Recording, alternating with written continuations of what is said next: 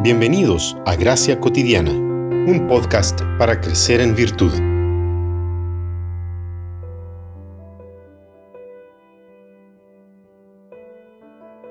Hijos, obedezcan en el Señor a sus padres, porque esto es justo.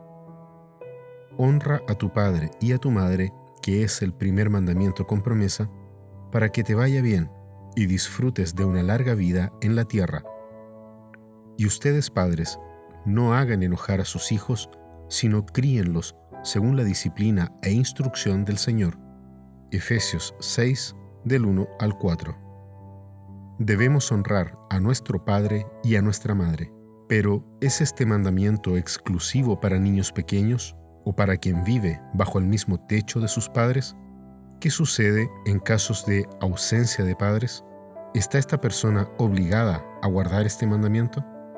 El libro de Deuteronomio nos vuelve a presentar los diez mandamientos y luego el resto del libro es en muchos aspectos una exposición de cada uno de ellos. La Biblia nos muestra que la ley del Señor tiene múltiples aplicaciones.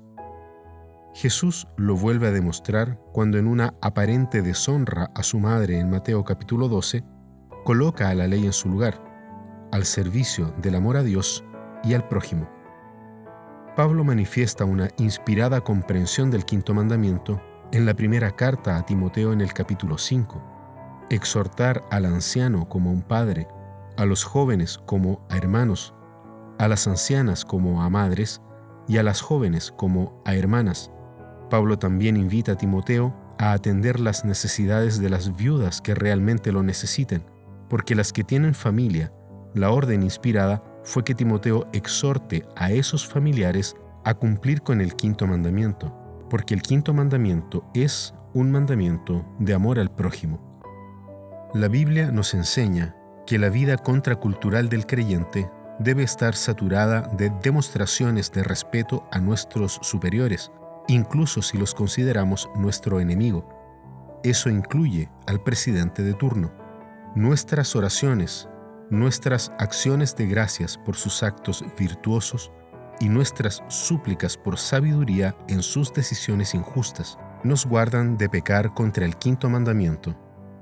Pero a su vez, todo aquel que está en alguna posición de autoridad debe retribuir con el temor de la responsabilidad que le fue otorgada por Dios, en amor, y siempre considerando a los demás como superiores, para estar preparados para servir.